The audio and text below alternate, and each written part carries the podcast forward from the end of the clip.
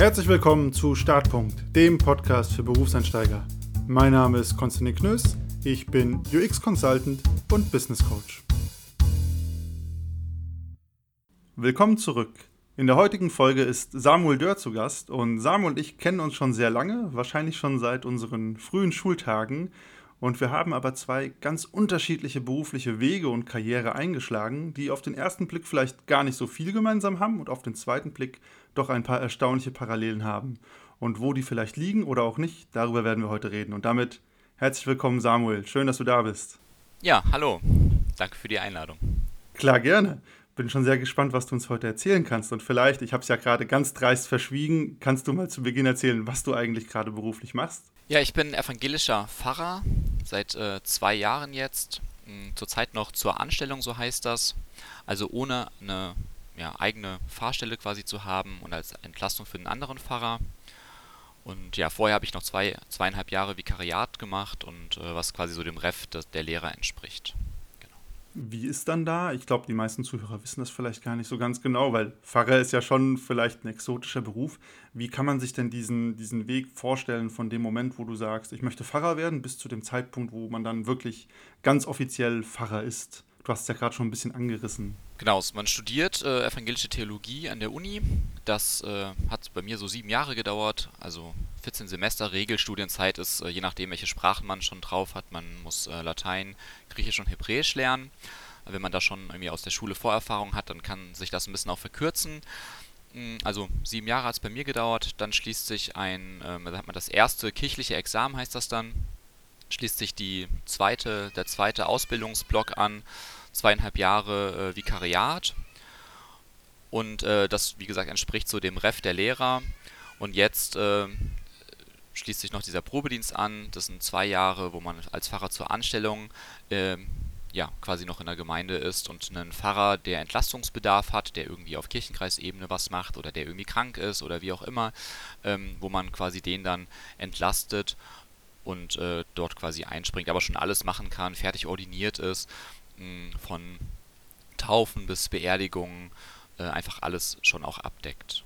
Da hast du es ja gerade so ein bisschen gesagt, von Taufe bis Beerdigung. Was ist denn eigentlich so das Aufgabenspektrum von einem Pfarrer? Was macht man da den ganzen Tag? Ja, das ist super breit gefächert. Also klar, jetzt, die äh, Kasualien sind jetzt schon genannt mit äh, Beerdigungen, Taufen, Trauungen und äh, Konfirmation ähm, ist so sicherlich ein Arbeitsblock, wo man Menschen in so Schlüsselsituationen äh, begleitet.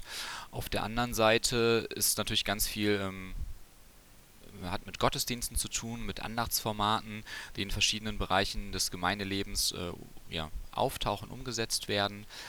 Es hat viel mit äh, Leitung und Koordination von Gruppen zu tun und von Ehrenamtlichen.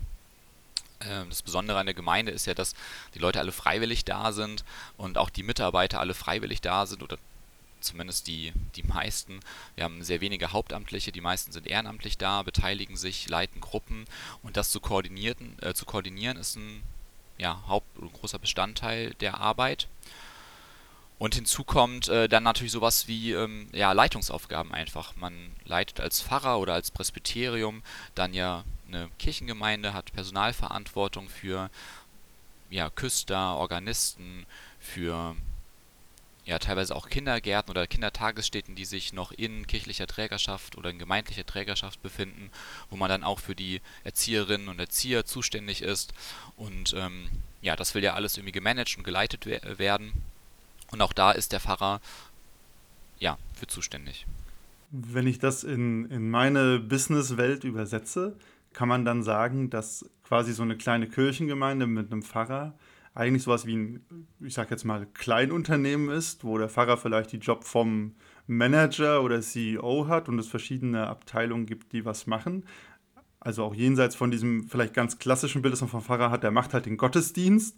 Ähm, weil was du beschrieben hast, ist ja auch so, du könntest auch an der Flipchart stehen und mit Leuten gemeinsam einen Workshop machen. Es deckt sich so, genau. Also irgendwer hat mal gesagt, dass so eine Kirchengemeinde oder eine Gemeinde teilweise auch schon eher ein mittelständisches Unternehmen ist. Also teilweise hast du ja auch irgendwie mehrere Gebäude, die du, die du hast. Also die Gemeinden werden immer größer tendenziell. Und ähm, ich weiß jetzt nicht, mit welchen Kriterien man als mittelständisches Unternehmen zählt, was man da für eine wie viele Mitarbeiter man dann da haben muss oder was da so die Kriterien sind. Aber man hat, äh, also es geht schon in die Richtung auf jeden Fall. Also ein Fahrbild, was man so haben kann oder ein Blick auf einen Fahrer ist, dass er Manager ist. Manager von einer Gemeinde, Manager von Mitarbeitenden. Ähm, ja. Das ist ja vielleicht ganz spannend, vielleicht kannst du es auch erzählen. Du bist ja wahrscheinlich aus einem bestimmten Grund Pfarrer geworden und triffst da jetzt einen sehr breites Berufsbild an, das ja auch schon irgendwie ja sehr unternehmerische Aspekte hat, ne? Personalverantwortung, ähm, auch ich habe jetzt rausgehört Gebäudeverwaltung, weil der Gemeinde ja auch Gebäude gehören, mindestens mal die Kirche. Ähm, ja. Hat das so deine Erwartungen getroffen, als du in diesen Job gekommen bist? Oder mit welchen Erwartungen bist du überhaupt Pfarrer geworden oder hast diesen Weg beschritten, Pfarrer zu werden? Ja, Hauptmotivation war, dass mich das Theologiestudium oder einfach die, der, der Glaube interessiert hat. Ich bin in einem frommen Kontext äh, groß geworden und aufgewachsen. Und diese Frage nach dem Glauben hat mich nicht mehr losgelassen.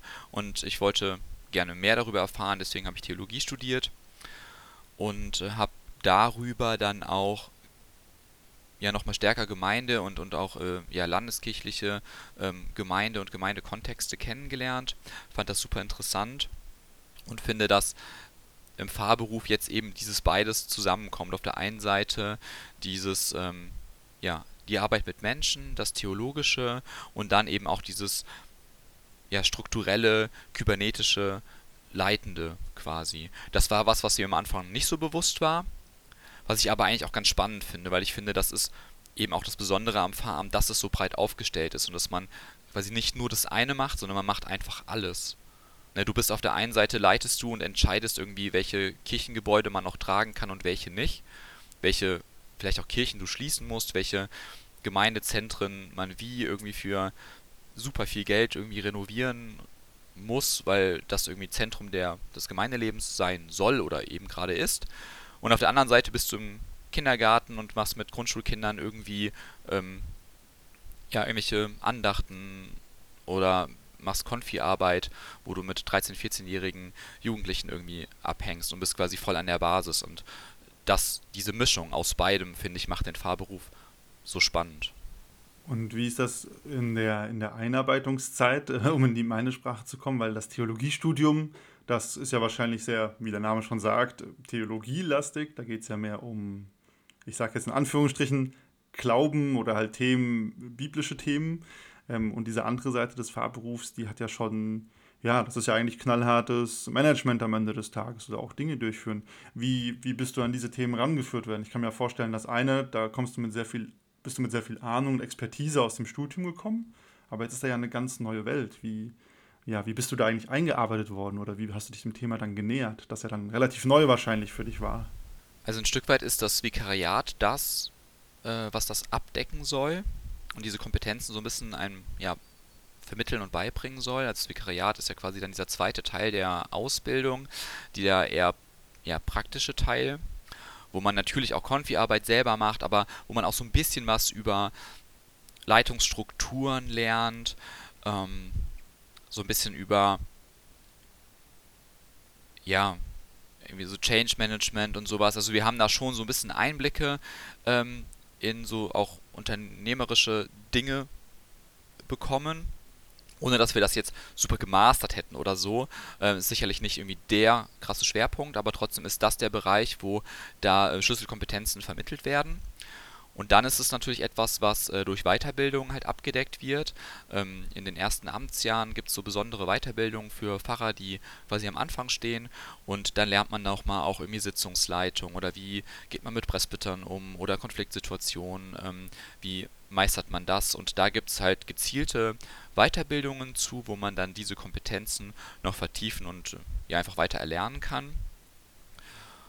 Und ansonsten ist es so, dass man ja nicht direkt ins zumindest nicht komplett ins kalte Wasser geschmissen wird, sondern im Vikariat hat man einen Mentor, der einem auch so ein bisschen heranführt, wo man auch mal ähm, ja, eine Presbyteriumssitzung selber leitet und der einem dann aber im Nachhinein auch Feedback gibt. Also man hat quasi immer jemanden, der einem so ein bisschen zur Seite steht und einen, ja, wenn es gut läuft, auch Feedback gibt und einen da so ein bisschen auch pusht ähm, in diese Fahrstelle oder in dieses, diesen Fahrberuf so reinzuwachsen und seine eigene Rolle auch so ein Stück weit auszufüllen und zu finden. Und im äh, Probedienst, den ich ja jetzt quasi absolviere, da ist es ganz ähnlich. Da hat man zwar nicht mehr so einen richtigen Mentor, aber so einen quasi Mentor, ähm, der einem auch hin und wieder mal Feedback gibt und ähm, ja, wo man auch die Möglichkeit hat, schon sehr viel eigenverantwortlich zu arbeiten, aber eben in einem kollegialen Austausch trotzdem gleichzeitig steht, wo man sich mit den anderen Fahrern des Teams quasi austauschen kann. Okay, das heißt eigentlich ja in der, in der Sprache des, des Business habt ihr ja schon, die, hat denn die Kirche ja eigentlich sowas wie ein Mentoring-System, ne? Also ich fange irgendwo an und da ist Mentor A für das Vikariat, für die zweite Phase, Fahrer auf ähm, Probe, ich hoffe, ich habe es richtig gesagt, dann einen Mentor, der aber schon mit ähm, loser gefassten Feedback-Schleifen eigentlich arbeitet. Das kann man schon so sagen, oder? Der Knackpunkt ist dieses lose gefasste Feedback-Schleifen, weil diese im Vikariat ist es noch relativ strukturiert und es wird darauf geachtet, dass es auch diese Feedback-Kultur ein Stück weit gibt, dass es immer wieder Momente gibt, wo es quasi zu einem Austausch kommt und da ist es auch noch viel enger. Ähm, das verliert sich so ein bisschen jetzt im Probedienst und ähm, es gibt keine einheitlichen Richtlinien, äh, wie dieser Mentoren ähm, Austausch quasi stattfindet. Und ähm, da ist so ein bisschen die Frage, die einen Pfarrer haben oder die einen Kollegen von mir haben quasi gute Mentoren gehabt und die anderen haben halt nicht so gute Mentoren gehabt. Und je nachdem ist es quasi eine sehr gute Erfahrung, weil du sehr gut hineingeführt wirst, weil du sehr viel auch vielleicht selber ausprobieren äh, kannst schon und einfach gute Rückmeldungen bekommst.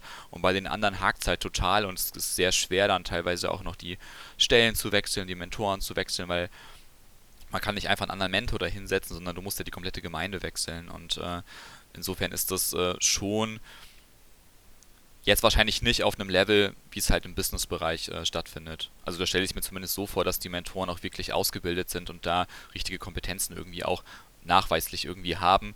Das wäre zumindest the dream. Äh, so stelle ich mir zumindest vor. Und äh, das ist bei uns auf jeden Fall nicht so. Also es gibt schon Fahrer, die geeignet sind, ähm, als Mentor tätig zu sein. Und es gibt auch Leute, die einfach auch nicht gefragt werden oder wo er auch von abgeraten wird. Ähm, trotzdem ist es so, dass es, ja, letztlich kann jeder Pfarrer sein Mentorat so ausleben, wie er das gerne möchte. Und man muss es sich auch als Vikar so ein bisschen einfordern.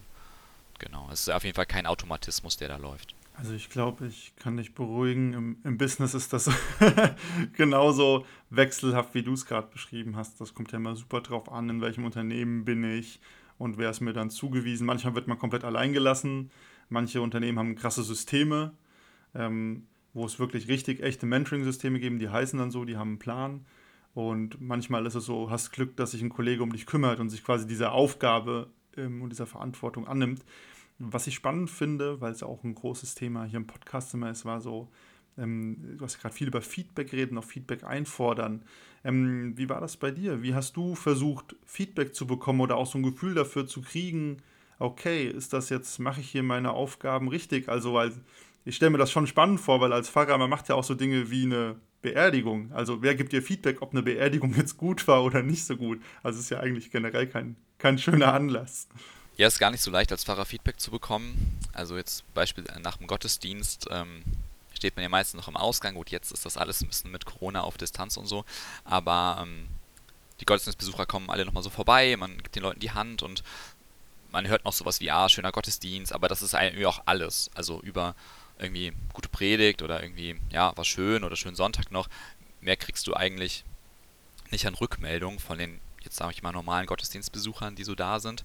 Und ich finde es ein echtes Problem, weil du willst ja auch irgendwie wachsen und weiter besser werden und irgendwie mit den Leuten auch in den Diskurs gehen, theoretisch über, den, über die Predigt, über den Inhalt.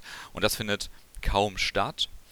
Und ähm, da war es mit den Mentoren so, oder mit meinem Mentor so, dass wir bei vielen Predigten äh, er einfach in vielen Gottesdiensten war und einfach Rückmeldung geben konnte und sagen konnte, hey, irgendwie da und da an der Stelle bisschen holprig oder guck doch, dass du in der Liturgie noch äh, da und darauf irgendwie vielleicht achtest oder das ist so ein Thema oder so ein Problem für dich, dass du immer mega viel zu schnell redest oder du solltest gucken, dass du da noch irgendwie einen Schwerpunkt drauf legst oder noch irgendwie mehr drauf achtest. Das fand ich ähm, war da und das konnte man auch gut einfordern.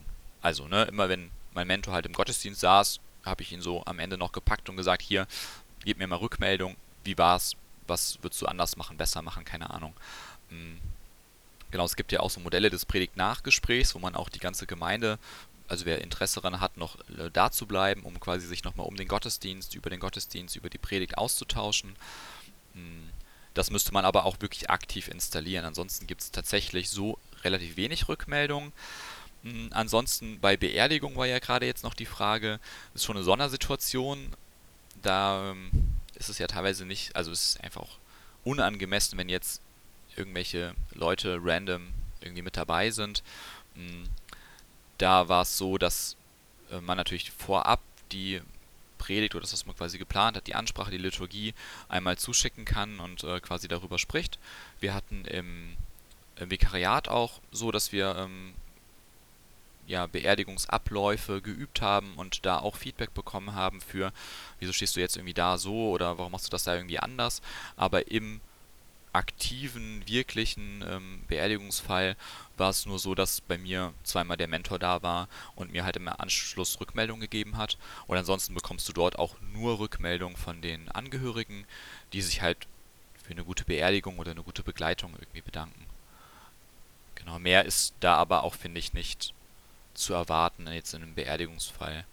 Ich glaube, du kriegst sehr gut mit, wenn äh, es richtig schief läuft bei einer Beerdigung. Also weil dann sind die Leute wirklich frustriert und das war zum Glück bei mir noch nicht der Fall. Hm, genau, sind ja auch so sehr sensible Situationen dann. Auf jeden Fall. Aber vielleicht da die Frage, weil du auch gesagt hast, ihr habt das geübt ähm, im Vikariat oder vielleicht sogar im Studium vom Ablauf her. Was macht denn dann ähm, so in der, in der reinen Lehre oder in deiner Erfahrung dann eine gute Beerdigung aus, ähm, als Beispiel? Ja, eine gute Beerdigung ist, finde ich, eine gute, also wenn es eine gute Begleitung gibt. Ne? Wenn die Menschen, die Angehörigen sich wahrgenommen fühlen mit den Themen, wenn die Person, die verstorben ist, wenn die mit ihrer eigenen Geschichte, mit ihrer eigenen, mit dem, was sie quasi ausgezeichnet hat, vorkommt und erkennbar ist, wenn es quasi nicht eine 0815 Beerdigung ist wie jede andere, sondern wenn man merkt, oh, es ist jetzt wirklich die Beerdigung von Person XY und ähm, sich die Angehörigen da ja auch wertgeschätzt und, und wahrgenommen fühlen. Genau, und dann ist es natürlich, also Beerdigung hat ja auch sehr viel mit Seelsorge und mit Trauerbegleitung zu tun. Und wenn das gelingt, ne, vielleicht auch über einen längeren Zeitraum, finde ich, dann ist es eine gelungene Beerdigung. Und ansonsten äh, muss es natürlich eine Beerdigung sein, die vor allem, es dürfen vor allem keine Fehler sein oder, oder keine Brüche passieren. Also ne, Worst Case ist, du nennst einen falschen Namen oder hast ein falsches Datum dir notiert. Das ist halt Sachen, die, die vergisst du nicht das sind Sachen, da reden Menschen dann halt noch Jahre danach drüber und da passieren richtige Brüche, auch mit der Kirche, mit einfach allem so. Und äh, also ich glaube, das ist ein, also oberste Priorität, keine Fehler, ne, lieber was nicht sagen, als was Falsches sagen. Und dann natürlich, ähm, wenn es angemessen persönlich ist und äh, man merkt, dass der oder die Angehörigen merken, der Pfarrer hat sich so ein bisschen reingedacht, auch vielleicht in die verstorbene Person.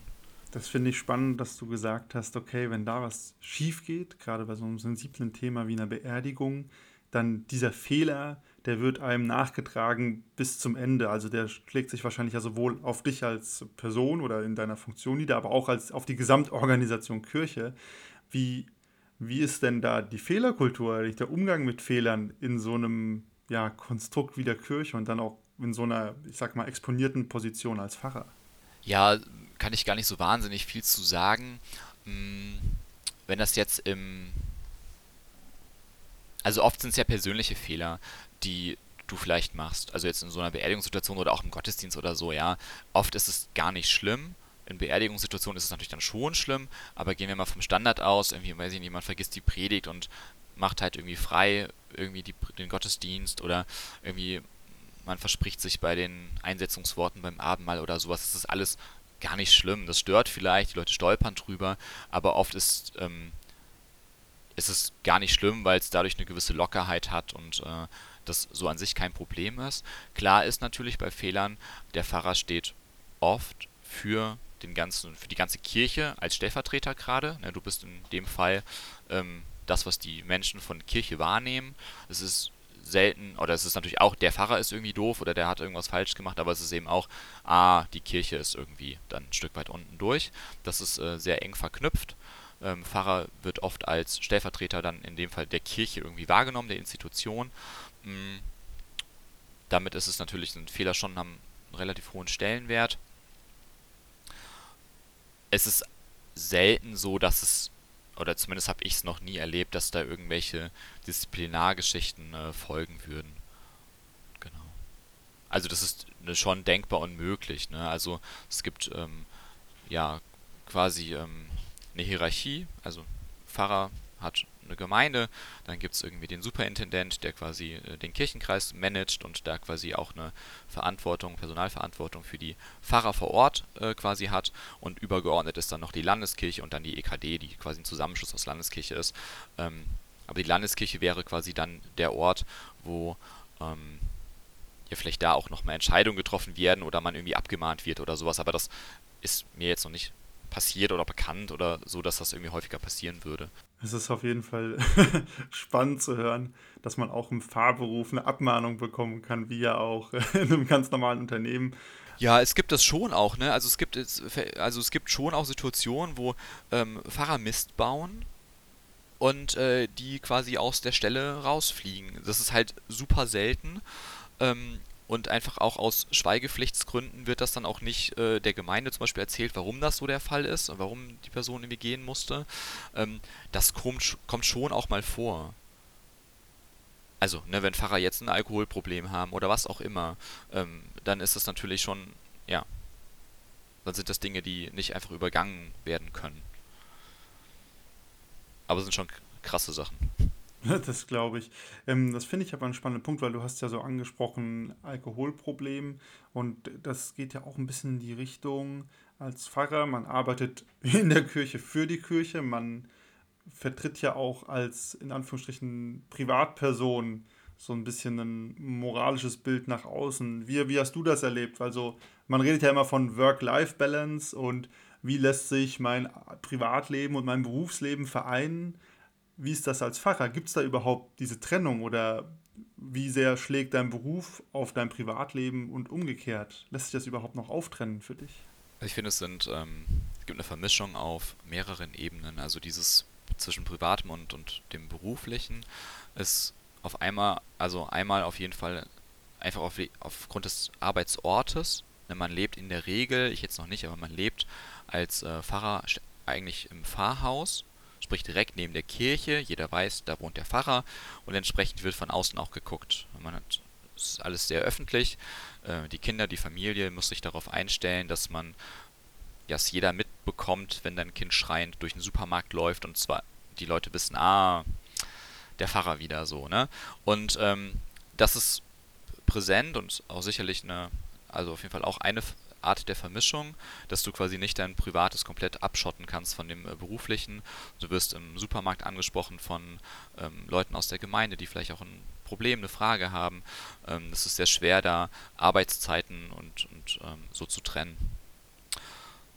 Ja, genau, ein anderer Bereich sind einfach die Arbeitszeiten. Ne? Du hast, äh, musst eigentlich immer, also dadurch, dass du viel mit Ehrenamtlichen arbeitest, die natürlich selber ihren normalen Job haben, und dann viel Arbeit äh, abends können, bist du ähm, einfach viel darauf auch also angewiesen, auch abends dann zu arbeiten und ähm, es kommt stark zu einer, also ja, man arbeitet einfach im Zweifelsfall viel den ganzen Tag und muss sich das sehr hinlegen, dass man quasi seine, seine Ruhezeiten oder seine, seine Freizeiten auch quasi richtig einplant und hat, weil es jeden Tag irgendwie anders ist. Es ist sehr wenig geordnet, man ist sehr frei darin, wie man das irgendwie wählt. Ähm, nur die Abende sind oft geblockt. War das jetzt die Beantwortung der Frage? Ich weiß gar nicht. Sonst musst du es nochmal wiederholen. Zwischen Mischung und Privatem und Arbeit, ne? Absolut, genau, das war die Frage. Aber ich glaube, das hast du ja auch schon mal sehr beschrieben. Ich finde das sehr eindrücklich, dass du einen Beruf hast, ähm, wo einfach dein Privatleben, wenn du privat irgendwas machst, du super exponiert bist und auch ähm, das, was du oder deine Familie machst, gegebenenfalls dir in deiner Jobrolle noch ähm, ja, ich, nachgetragen werden kann. Ne? Okay, das sind die Kinder vom Pfarrer, die schreien immer. Ist der vielleicht ein schlechter Vater? Wenn er ein schlechter Vater ist, ist er dann vielleicht auch ein schlechter Pfarrer. Umgekehrt, wenn ich im Supermarkt laut schreie, dann wissen die Leute nicht, wer ich bin und ich kann am nächsten Tag trotzdem noch zu Kunde XY fahren und äh, da einen Workshop machen. Also da ist, da ist eine saubere Trennung eigentlich möglich und das finde ich ja spannend. So ein bisschen wie, ja, so ein bisschen wie bei Lehrern, die haben das auch, Ärzte haben das teilweise auch, ne, sehr bekannt in einem Ort, ähm, wohnen ja meistens auch quasi jetzt nicht mega weit weg. Bei Fahrern ist es gefühlt noch ein bisschen krasser, mh, hm, weil man doch sehr stark auch in der Öffentlichkeit steht. Also man hat ja doch auch manchmal dann irgendwie besondere Projekte, wo man in der Zeitung ist, das Bild ist irgendwie abgedruckt und ähm, ja, während es irgendwie mehrere Ärzte in einem Ort gibt, gibt es vielleicht nur ein oder zwei Pfarrer pro Ort. Und wie hast du dich damit arrangiert, auch gerade so, ne, man kommt von der Uni, man ist ja eigentlich noch grün hinter den Ohren und plötzlich ist man Pfarrer, man ist exponiert und dann muss man sich auch häufig noch um so große Themen kümmern, wie hier ist jemand gestorben, ich bin jetzt in der Verantwortung. Wie, wie bist du damit umgegangen? Ich finde es immer noch herausfordernd, mich da einzufinden. Das ist was, was, ähm, also klar, ich wusste, worauf ich mich einlasse.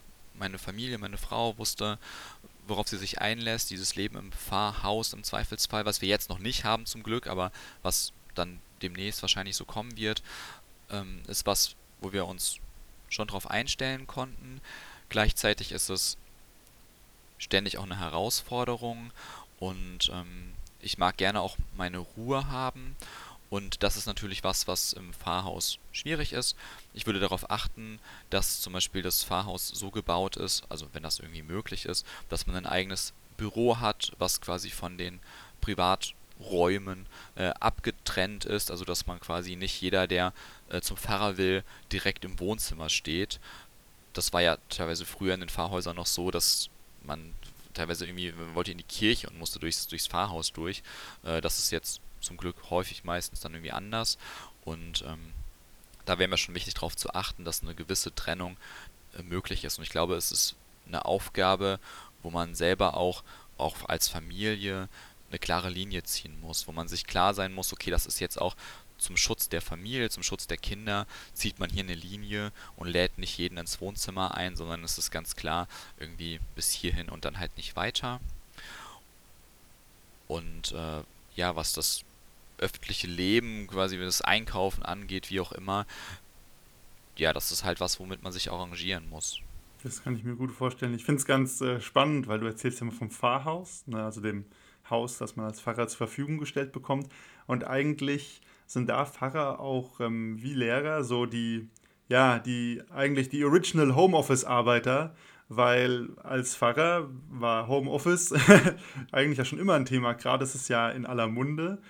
Ähm, und was ich super spannend finde, wenn ich in meinem Job Homeoffice mache, dann ist der große Vorteil, dass ich zu Hause bin und keinen direkten Kontakt haben muss mit ähm, Kunden, Partnern oder sonst was. Wohingegen, so wie du es gerade erzählt hast, wenn du Homeoffice machst, was du ja zwangsläufig machen musst, kommen durchaus die Leute auch zu dir in deine Wohnung. Ähm, was ja nochmal eine ganz andere Herausforderung ist, wie du es gerade beschrieben hast, in der Art und Weise, wie man seinen Wohnraum gestaltet. Also da hat der Beruf ja wirklich ähm, super invasiv ins Privatleben. Man muss ganz, ganz klar und viel mehr noch als vielleicht jetzt in einem, in Anführungsstrichen, normalen Beruf sich diese Grenzen überlegen und auch sagen, wie, wie machen wir die physisch, aber auch ähm, im Kopf. Das fand ich ganz spannend, wie du es gerade erzählt hast. Ich glaube, Grenzen ziehen ist ganz wichtig. Auch zum Beispiel, dass man sich ähm, ja Freizeit oder Zeit mit der Familie fest in den Terminkalender einplant und äh, sagt, okay, da arbeite ich jetzt nicht, weil theoretisch kannst du immer arbeiten. Ja, es gibt keine, weiß ich nicht, Arbeitsstundenregelungen oder sowas, sondern ähm, im Zweifelsfall Open End. So, ne? Du hast deine fixen Termine, klar. Du hast irgendwie vielleicht noch irgendwelche Anfragen, Sachen, die du bearbeiten musst. Aber du kannst immer an irgendwelchen Gemeindekonzeptionen arbeiten, irgendwelche Gruppen überlegen, die du vielleicht neu gründest oder initiierst. Das ist ein, ja, du kannst auch schon mal vorarbeiten, bei den Predigten für Heiligabend dir ausdenken. Oh, wir haben jetzt irgendwie sieben Gottesdienste in, in einen Heiligabend geplant, teilweise noch mehr und ja, das wird alles super heftig und klar kann man sich schon mal ransetzen jetzt, aber äh, klar zu haben, nee, jetzt ist irgendwie Zeit auch für die Familie, jetzt an dem Abend oder an dem Tag habe ich äh, safe einen freien Tag, sich das einzufordern und sich das zu blocken, ist, glaube ich, äh, eine Kompetenz, die man erwerben muss im Fahrberuf, damit man, also Fahrer sind schon auch stark Burnout gefährdet und ich glaube, dass äh, das einfach ganz wichtig ist, da eine gute Work-Life-Balance irgendwie zu schaffen und sich da auch ja, Zeiten für die Familien festzublocken. Ja, das glaube ich auch. Und ich glaube, das ist sogar was, das in anderen Berufen genau, ähm, genau das Gleiche, dass man sich bewusst werden muss, was mache ich mit meiner Zeit und wie, wie plane ich die ein, beruflich und privat und das in Einklang Total. zu bringen. Was ich super spannend fand, du hast ja gerade gesagt, so Heiligabend geht es rund mit Gottesdiensten. Ähm, ich glaube, das vergisst man ja immer. Ähm, als Pfarrer ist man ja sehr antizyklisch. Ne? Wenn wir alle gerade sonntags chillen oder an Weihnachten uns auf ähm, den großen Schmaus freuen, dann ist ja bei dir eigentlich quasi so die, ja, das Jahresendgeschäft, wie man bei uns ja. sagen würde. Da geht es krass ab. Ende Q4, da muss es laufen. Wie, wie fühlt sich das an? So, alle chillen eigentlich und du bist gerade komplett am Rotieren. Gerade an Weihnachten wahrscheinlich. Also ich mag die Heiligabend-Gottesdienste. Ich mag auch die Stück weit wuselige Zeit. Ich mag auch, dass es danach oft ruhiger wird. So man hat wirklich dieses, man hat jetzt richtig viel gemacht und danach ist es aber auch so zwischen den Jahren entspannter und ruhiger. Das mag ich sehr gerne. Ähm, klar, es ist herausfordernd, diese vielen Gottesdienste, auch gerade in der Adventszeit, ähm, diverse Gottesdienste zu diversen Adventsfeiern. Irgendwie gibt es ja zu allem eine Adventsfeier, jede Gruppe hat irgendwie was und im Zweifelsfall muss immer der Pfarrer dabei sein. Und äh, das ist viel. Mhm. Ja, es ist sicherlich viel. Es ist sicherlich die Zeit, wo ähm, Pfarrer am meisten arbeiten, am meisten irgendwie Workload irgendwie da ist, der abgearbeitet werden will. Und äh, ja, ich finde es aber auch schön, ne, weil es auch viele Begegnungen sind, weil man viele Menschen erreicht. Gerade bei den Heiligabend-Gottesdiensten sind die Kirchen auch nochmal voll. Das äh, ist ja doch sonst eher tendenziell nicht so sehr äh, der Fall. Und von daher finde ich es einfach, es ist auch eine Sache, die mir sehr viel Freude bereitet. Ja, das kann ich mir gut vorstellen, wenn, wenn was los ist und man so ein bisschen unter, ähm, ja, ich sag mal, positivem Feuer steht, dann hat man auch irgendwie noch mehr Energie wahrscheinlich, um ja, loszulegen und nochmal was anzuschubsen. Es ist einfach ein Unterschied, ob man einen Gottesdienst macht äh, für 40 Personen, so wenn es gut läuft. Das ist so ein Standardgottesdienst, würde ich jetzt mal so sagen. Jetzt zu Corona-Zeiten haben wir teilweise 20 Leute im Gottesdienst. Und, äh, oder ob du halt Heiligabend die Bude voll hast oder Konfirmation, weiß ich nicht, 200, 300 Leute teilweise, je nach Kirche und je nach Jahrgang oder so. Ne? Und das ist, da ist die Bude voll und das macht, finde ich, schon was aus. Ja, das kann ich mir auf jeden Fall äh, gut, sehr gut vorstellen. Gerade dieses, ja, wie sagt man, ich glaube, in meinem Beruf würde ich sagen, die, die Bühne zu haben und nicht vor leerem Publikum zu spielen. das ist ja, glaube ich, in, in vielen Berufen so. Das ist ja genauso wie wenn man bei uns eine wichtige Präsentation hat. Das macht einen Unterschied. Sitzt da die ganze Führungsebene und hört dir zu. Das gibt ja nochmal einen ganz anderen, ja, ich würde immer sagen, positiven Stress, weil man dann auch gefordert ist oder sitzen da halt zwei Leute und die spielen nebenbei am Handy rum. Das ja. Äh, ist ja auch in unserem oder in meinem äh, beruflichen Umfeld ein, ein spannendes Thema.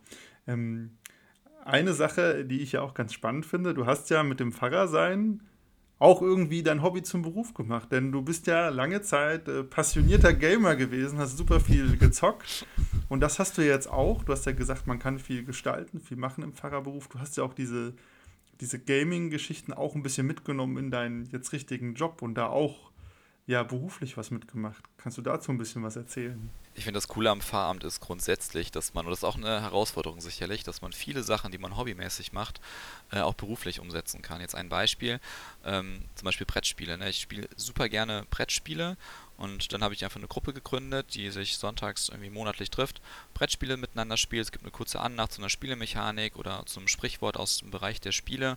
Und ähm, ja, ist quasi eine Runde für Leute, die selber gerne Brettspiele spielen. Und das ist ein Bereich, wo ich quasi mein Hobby, das, was ich gerne mache, beruflich versuche einzubauen und umzusetzen. Hm, mit dem Gaming ist es so ein bisschen schwieriger. Ähm, es gibt, ähm, wir haben einen, oder ich habe einen gibt so ein Spiel, was man kooperativ zusammenspielen kann, wo wir auch eine, ähm, ja, was ich versucht habe oder versuche auch in die, ähm, bisschen in die Arbeit einzubauen. Es äh, gelingt teilweise ganz gut, teilweise nicht so gut, äh, weil man einfach auch immer den, den Platz natürlich braucht. Wir haben im Bereich, ähm, also mit Confis haben wir jetzt schon mal auch was mit äh, Minecraft zum Beispiel gemacht, wo man äh, einfach irgendwie Videos zum Beispiel in der Minecraft-Welt erstellt. Das sind schon Bereiche, wo man es schafft, das irgendwie einzubauen. Dann habe ich nochmal eine, eine ganz andere Frage. Du bist ja gerade immer noch dabei, ähm, in diesen verschiedenen Phasen mit dem, mit dem Fahrberuf loszulegen.